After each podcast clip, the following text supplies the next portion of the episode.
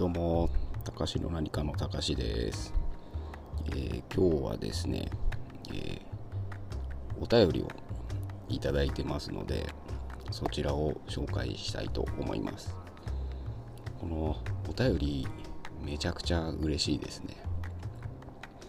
えー始めて5月ぐらいに始めたんで3ヶ月ぐらいなんですけれどもまあいろんな人に聞いていただいてるんだなって、えーとても嬉しくなります。でですねえーと合計で2通いただいてまして、えーとりあえず今日はの1通ご紹介したいと思います。えーと匿名希望さん、えーかっこ30代男性。えーこんにちは。いつも楽しんで拝聴しております。24回目映画ってさを聞きました。自分は特にホラー映画が好きです。ちなみに当時付き合って婚約していた女性に浮気されていて婚約破棄されたのが一番のホラーエピソードです。えぐいですね。ホラーというかよく立ち直れましたね、えー話はそれましたが、えーレビューを聞いてめちゃくちゃ見たくなりました。しかしどれもネットフリックスにはなく視聴できませんでした。もし可能であればネットフリックスにある映画でおすすめのものをご紹介いただければ嬉しいです。ジャンルは特にこだわりありませんのでよろしくお願いします。ということでした、えーありがとうございますお便り、えーその浮気されて婚約破棄されたエピソードをショートムービーで映画にしたら面白いんじゃないかなと思います。あとはですね、え、ネットフリックスのうち僕は入ってないんですけど彼女が入ってるのでネットフリックス見れてます。僕はいつもは、えっと Amazon プライムで見てるんで、えー Amazon プライムに入ることもおすすめします。でですねちょっと、えー見て検証したわけじゃないんであれなんですけど、えー、ネットフリックスで見られそうな映画をおすすめというか心に残っている映画というかを、えー6つほどですねタイトルだけなんですけどピックアップしましてご紹介したいと思います。で、えーちなみになんだろう有名なやつばっかりなんでもう皆さん見たよとか見飽きたよとかあるかもしれません。でもこれこの6つはですね今でもたまに見たくなる映画なので紹介したいと思います、え1つ目がですね「トップガン」これはねもう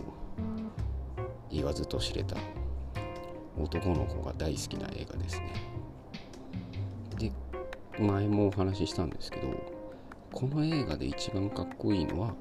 えーグースでも、えーマーベリックでもないです。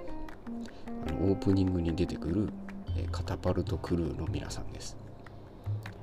あれ多分あの映画なんですけど、えっと米軍全面協力だと確か思うんですけどなので多分本物のカタパルトクルーです。めちゃくちゃかっこいいので回ちょっとそこにフォーカスして見ていただければと思います。あのクルーがいなければ誰も飛び立てませんので。なので今一度確認していただいてこれね結構自分の身に置き換えてみてもいいなって僕はたまに思うんです。こう誰のおかげで今自分がこうしていられるのかみたいなことを考えることが僕たまにあるので。そうするとこうなんだろうな。わりかし何かにつけてありがてえって思うようになりました。はい、えー次がですねグリーンブックですね。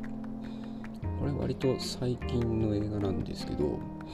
えっ、と黒人のミュージシャンに、えー、と白人のお付きの人がつくみたいなストーリーなんですね。ざっくり言うと。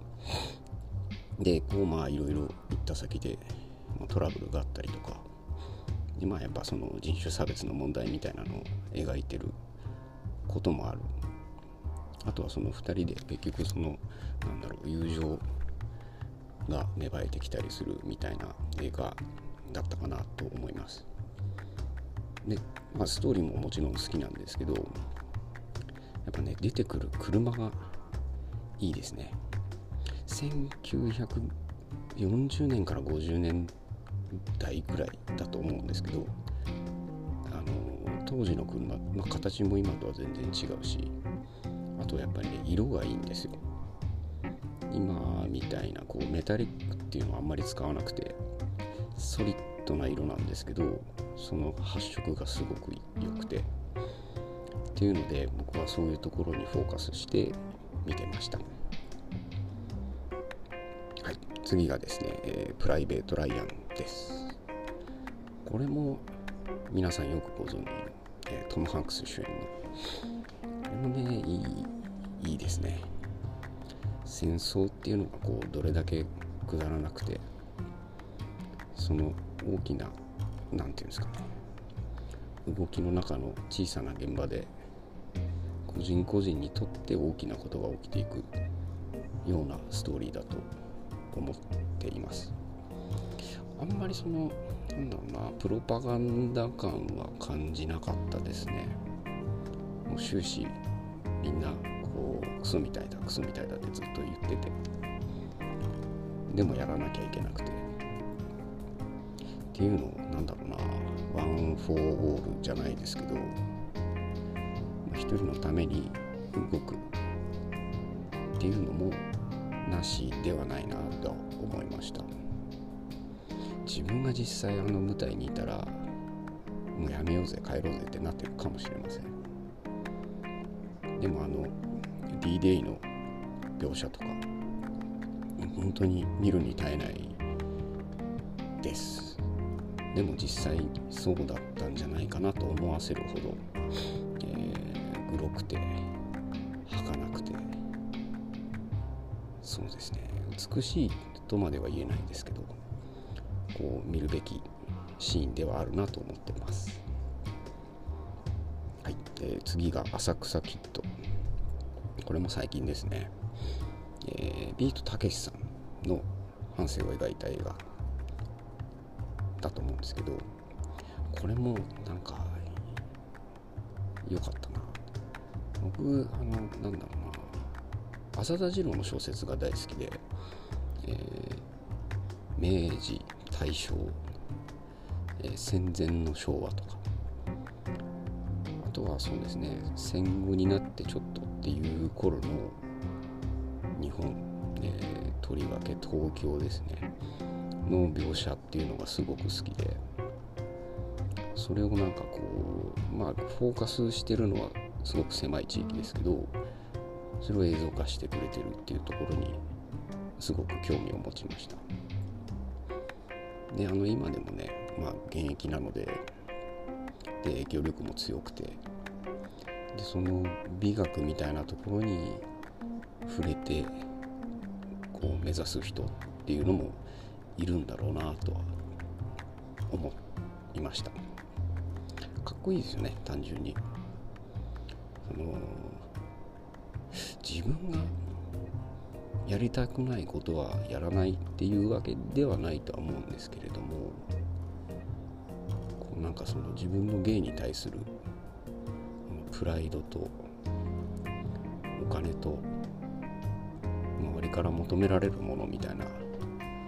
のこうバランスがかっこいいなって思いました。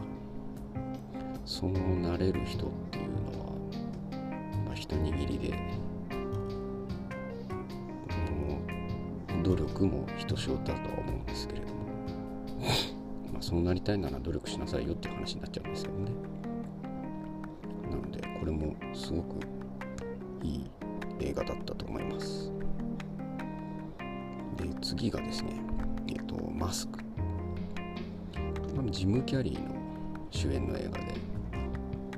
えっ、ー、と呪いじゃないけど魔法のマスクみたいなのをかぶるとえ、この何だっけな？あまりこうパッとしない主人公がすごくこうセクシーになるっていう映画なんですけども、まあ、あのノリ自体がすごく好きですねミュージカル映画ではないんですけどなんか要所要所でそういうもうみんなで踊るようなシーンが出てきたりとかして。あの映画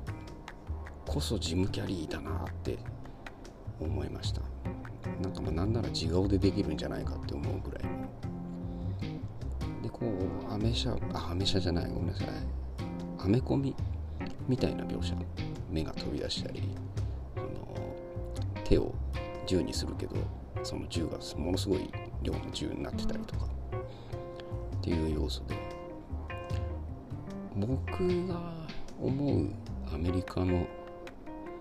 コメディエンターテインメントってなんかこれぞっていう感じがしますね。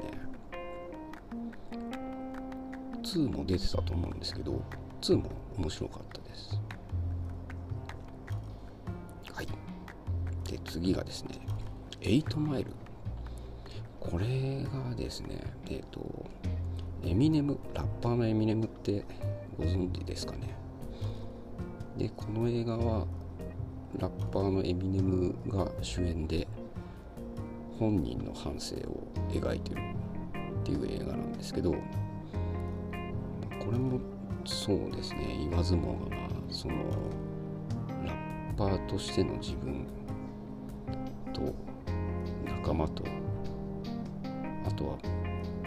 ものすごくがまあ治安が悪い地域っていうところでその自分を何者かにしようとしてこうもがいてるエミネムが描かれていてとても良かったです。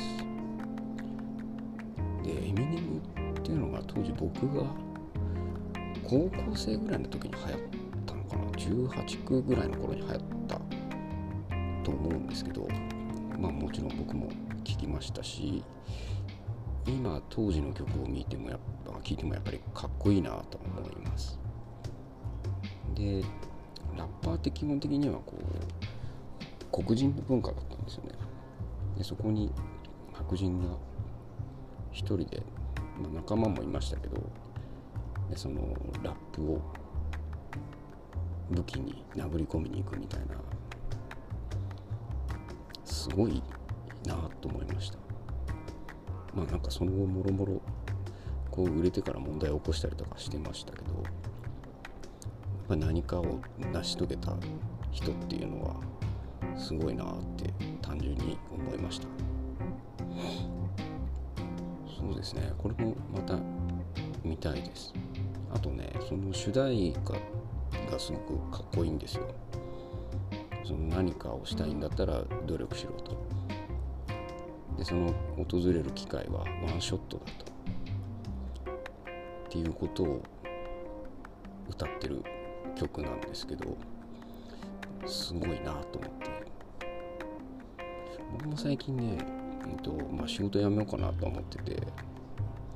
で、まあ、1ヶ月ぐらいプラプラしようかなとは思ってるんですけどその中でなんか見聞きしたものでそのワンショットみたいのが見えてきたら嬉しいなと思います。まあね、そんななんか努力してるかっていうとそうでもないんでそのワンショットを決める自信はありませんけれどもっていう感じです。お便り本当にありがとうございます。えっと、またちょっとこれらも見直してもしねこのおすすめで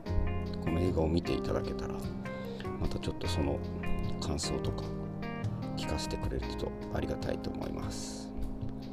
では今日はこの辺で。じゃあまた。バイバーイ。